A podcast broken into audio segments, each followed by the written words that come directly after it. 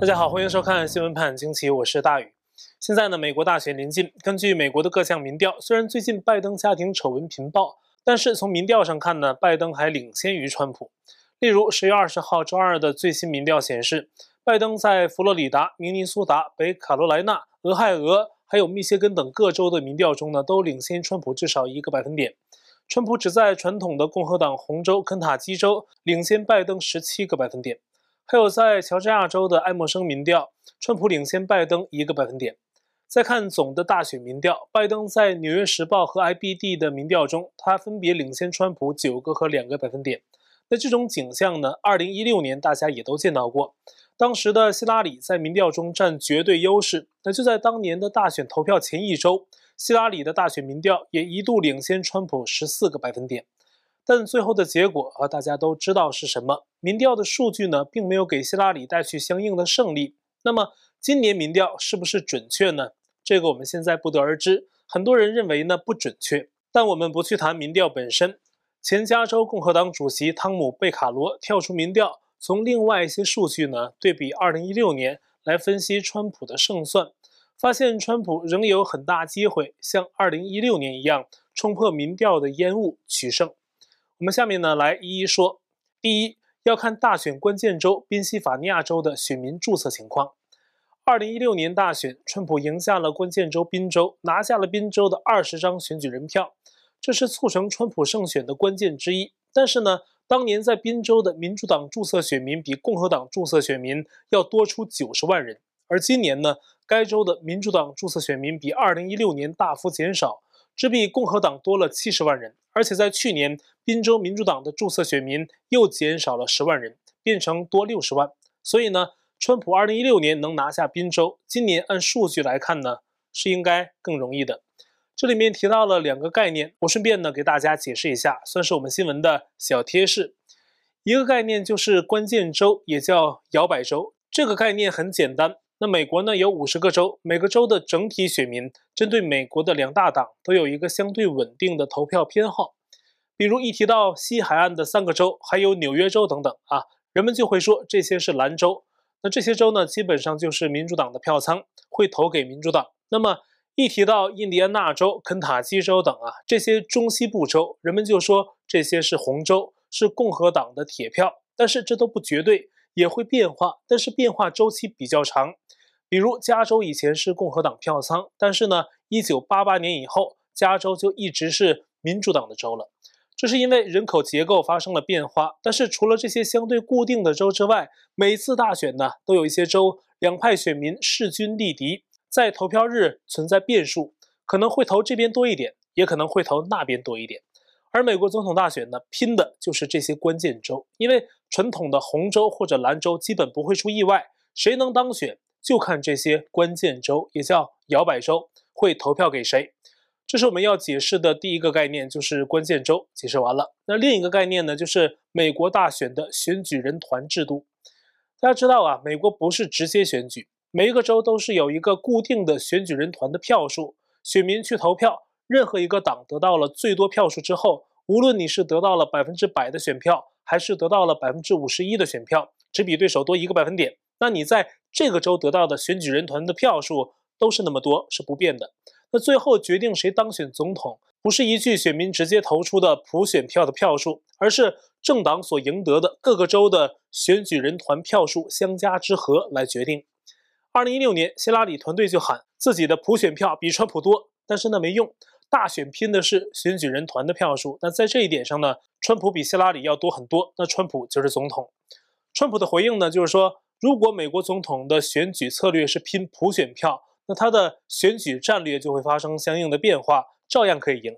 这是他对希拉里当时的回应。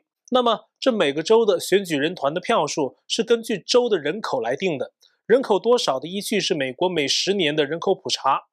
比如，目前加州是选举人票最多的，有五十五张，其次是德州三十八张，然后是纽约州和佛州各二十九张，最少的州是阿拉斯加呀、德拉华还有怀俄明等等。但是呢，这些州也有至少三张的选举人票。我们刚才提到的宾州也是算多的了啊，有二十张选举人票。为什么美国有选举人团的制度呢，而不是直接普选呢？这其实呢是美国当初订立选举制度的时候，为了照顾人少州的利益啊，防止多数的霸权。比如说，美国人口很多，集中在东西两岸，中间的好多州是大山平原，人口较少。那要是按普选票选总统的话呢，那谁当总统，永远是由东西两岸的人说了算。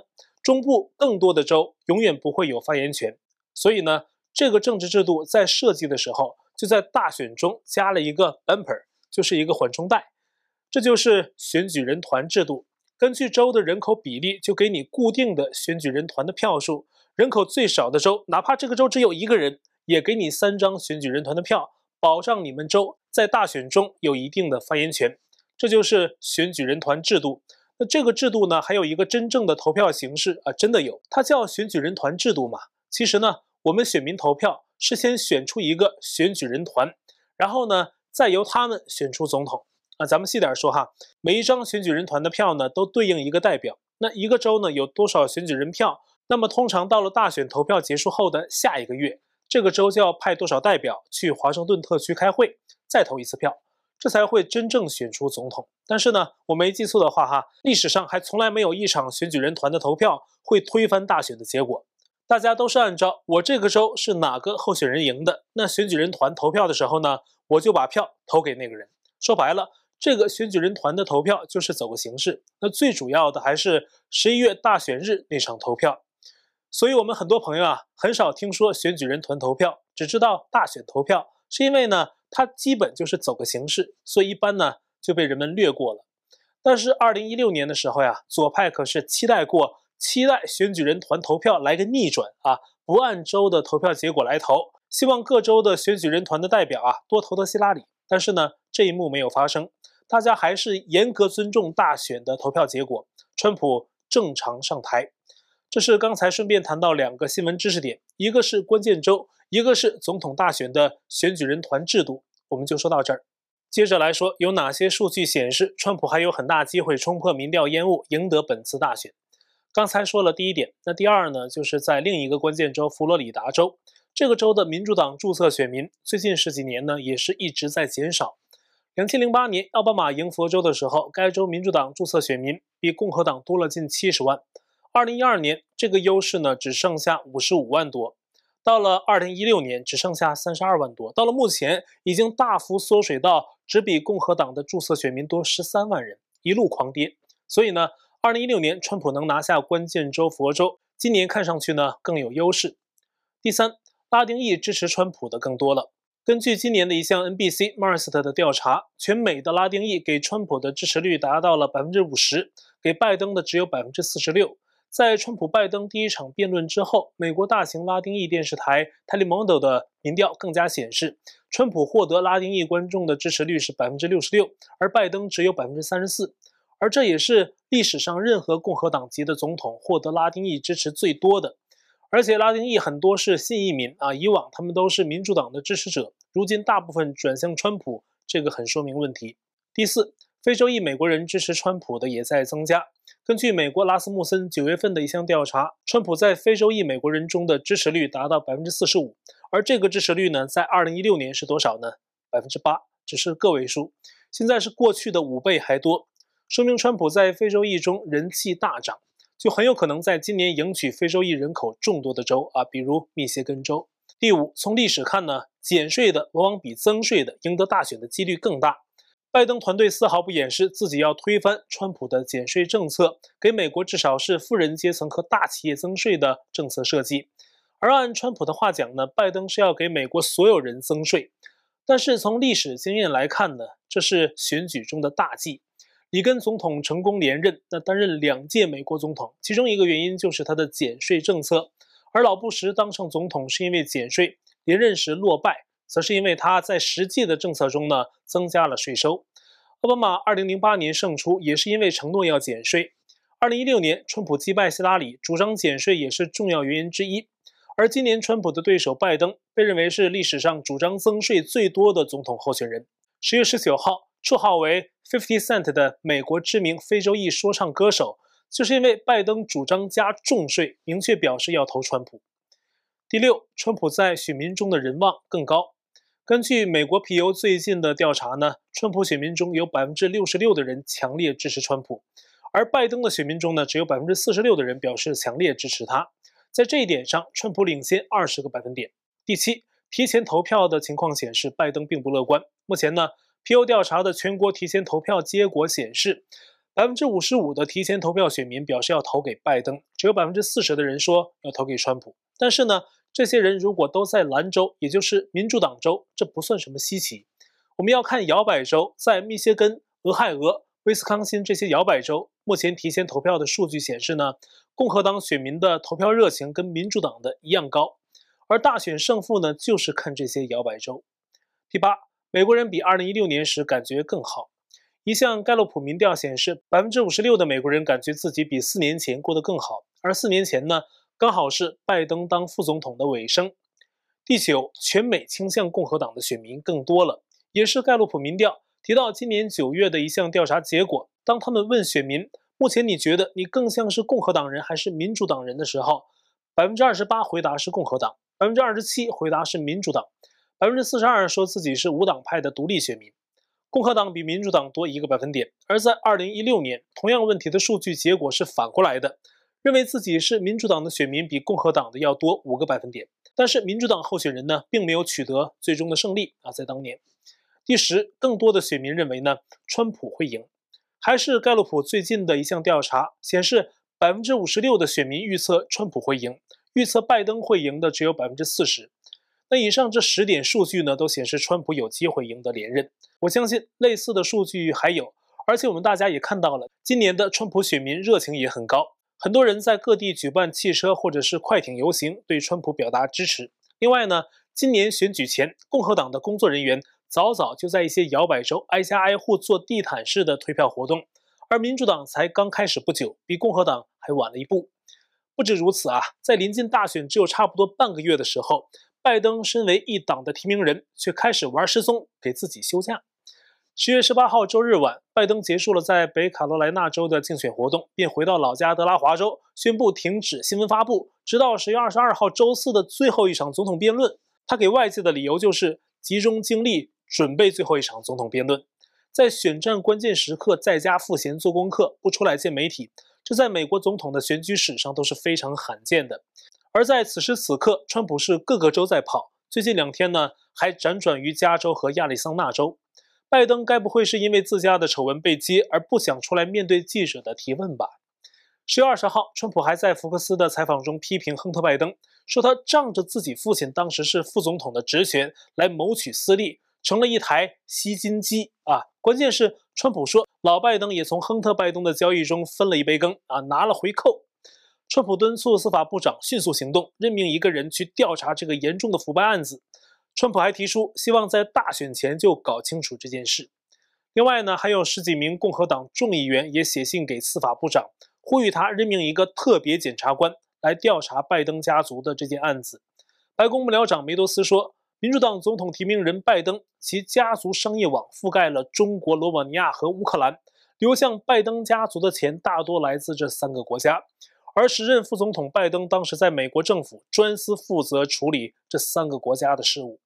拜登本周不出来见媒体，更让人们怀疑他是不是面对这些问题说不清。但是无论如何，人们将会很关注十月二十二号的最后一场总统辩论。川普很大可能会当面问拜登这些问题。估计这几天拜登避开不见媒体，也许是在家跟团队和民主党以及利益相关人士正在厘清啊如何回答这些问题，并且统一口径吧。根据目前的报道呢，之前被曝光也跟中共利益有往来背景的总统辩论委员会，对最后一场川普拜登的辩论做出了一些改变，都是有利于拜登。这体现在至少三点：第一。这场总统辩论原定就是专注于外交政策，但是，一谈外交就免不了涉及中共、乌克兰、罗马尼亚、俄罗斯这些在丑闻曝光中点名的国家。川普也自然呢可以顺便问到很多有关拜登家族丑闻的问题。那辩论委员会现在的说法是啊，要改，要多加一些问题，扩大话题范围，不能只专注外交政策了。这遭到了川普团队的质疑啊。第二，辩论会提出了新规，就是一个人讲话的时候呢。另一个人会被封麦两分钟。大家知道啊，主流媒体经常报道说，川普在辩论的时候啊，打断对方，跟对手抢话。虽然这一点呢，并不是合规的做法，但实际上，无论总统还是副总统候选人，在辩论的时候都多多少少有这种现象。其实呢，还比较普遍。之前没有加入这条新规，现在加进来了，冲着谁去的呢？可能大家心里都有数。川普对这个规定呢是表示反对的，但是仍然说自己会出席辩论，没有因此拒绝出席。第三，这场辩论会的主持人是 NBC 新闻的记者克里斯汀·维尔克。他是民主党支持者，而且呢，跟前总统奥巴马交情不浅，也是一个毫不掩饰的川普反对者。由这样一个人来主持辩论，届时会出现什么状况？恐怕大家头脑中已经有画面了。那川普说呢，希望有一个中立的主持人来主持。评价维尔克说他很可怕，但是川普还是说仍会参加辩论。现在也有的观众朋友给我留言，或是他们之间在讨论的时候会说哈，拜登有那么多丑闻，赶快退选吧。而且呢，很可能面临起诉，这个呢要看美国政府如何行动了。但是这件事也有背后势力的运作，很可能包括被曝啊跟拜登家族有利益勾连的中共。调查拜登家族如果也牵出中共的黑幕，那么中南海可能会对相关案件进行阻碍。其实对于美国司法部对中共军方间谍的执法行动，中共都发出了威胁。比如《华尔街日报》最近报道，北京警告华盛顿，如果司法部起诉中共军方背景的在美研究员，中共就可能关押在中国的美国公民施以报复。这个报道出来之后呢，《环球时报》的总编胡锡进就跳出来了啊，公开说北京对美国做的相关警告是常识，等于是承认了《华尔街日报》的报道，也变相承认了北京会以这种国际社会所不齿的人质外交警告美国的做法。不知道是高级黑还是代表着党内高层的意思。因为中共外交部同样回应了《华尔街日报》的报道，采取的说辞是否定，说美国媒体在倒打一耙、颠倒黑白，意思就是北京不会扣押美国人质。外交部和胡锡进发出了两种不同的声音，这是演的哪出戏呢？同样是体制内的，却发出截然相反的意见，会让外界觉得中共体制内的秩序有点混乱，甚至是涉及派系斗争。署名为“网友群”的作者在海外媒体发表文章，提出了惊人的观点啊，涉及中共党内的习江斗。他说，十月十四号，《纽约邮报》曝光了拜登家族丑闻之前，早有爆料说江泽民、曾庆红、孟建柱这些江派人物向美国递交了三张硬盘，由川普政府获得。而亨特·拜登当年送去修理的电脑数量也是三个，也是三个硬盘。不知道这两者是不是一回事？如果是一回事，那么。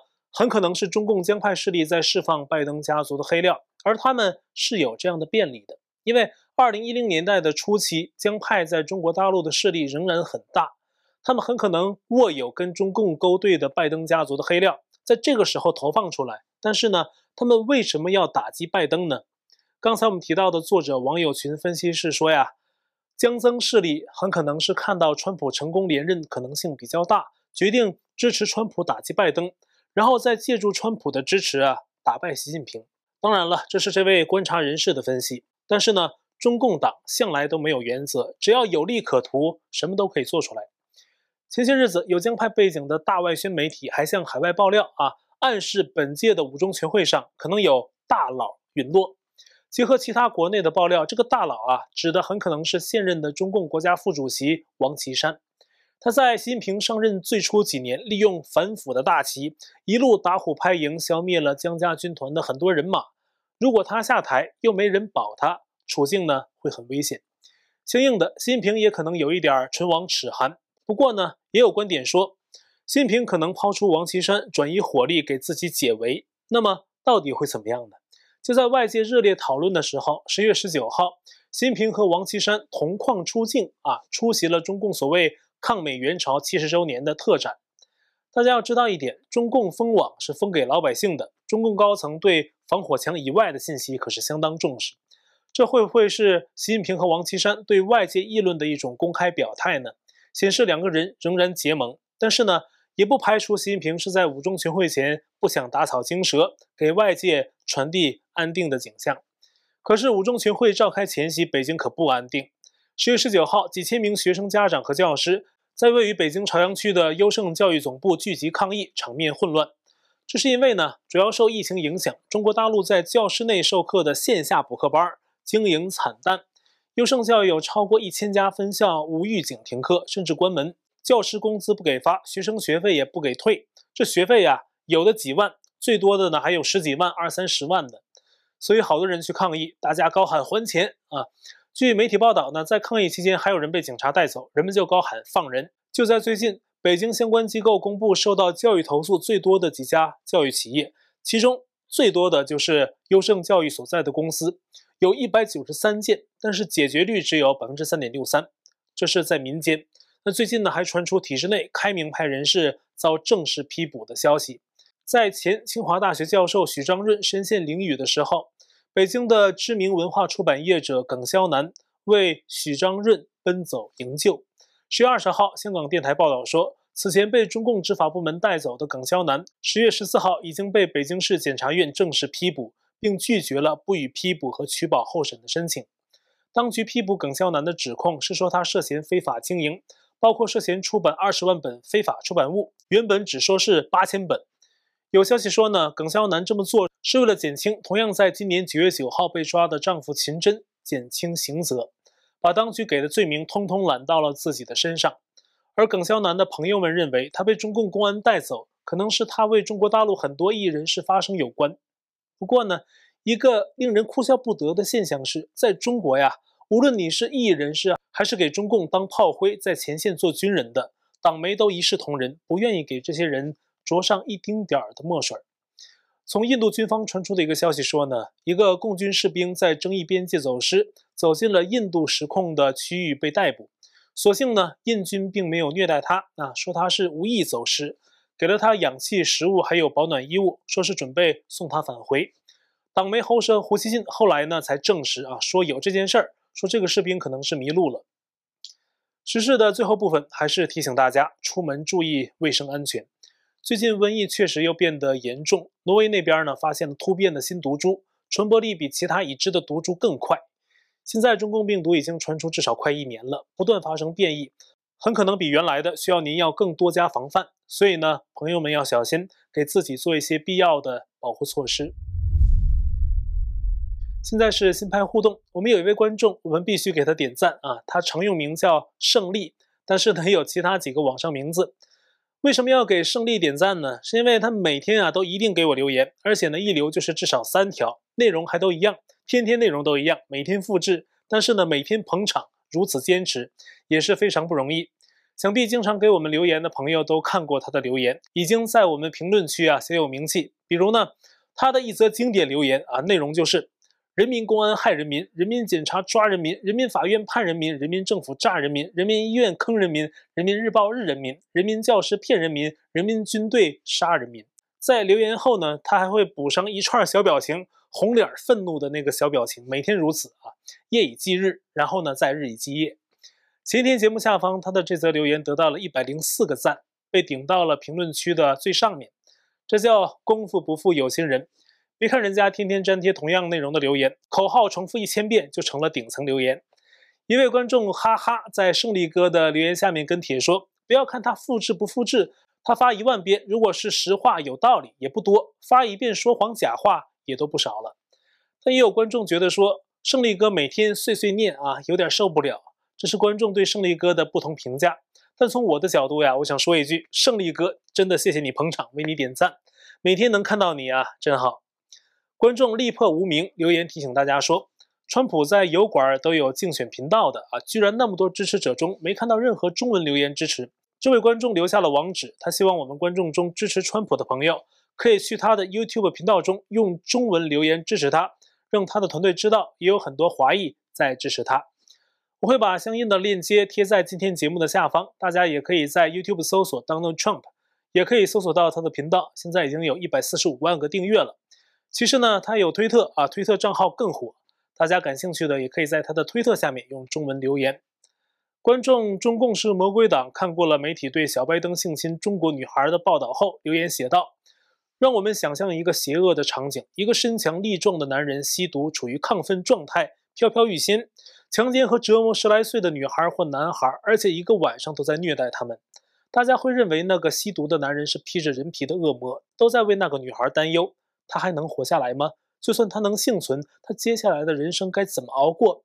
这样的场景在小拜登的罪恶生活中是经常出现，因为中共录制的视频可以作证，很多场景是中共设计的。被虐待的女孩就是我们的同胞，她们本该是天真烂漫、有美好的童年，可是中共为了渗透世界，毫不犹豫地牺牲她们，去满足恶人坏人的邪恶嗜好。中共就是魔鬼组织、黑社会、邪教都不能形容他们的邪恶和凶残，更别提流氓土匪了。能看得出来，这位观众是带着对中共及其同伙的深切不满写下的每一个字。这些罪恶呢，一定会有偿还的那一天。谢谢这位观众的留言。好，如果您有爆料信息呢，可以给我们发邮件，我们的节目电邮是 xwpajq@gmail.com。欢迎您订阅和分享我们的频道，在订阅的时候呢，不要忘了点击订阅按钮旁边的小铃铛图案，在第一时间收到我们新节目上传的通知。也欢迎您加入我们的会员。那这期节目呢就到这里，感谢您的收看，我们下期再会。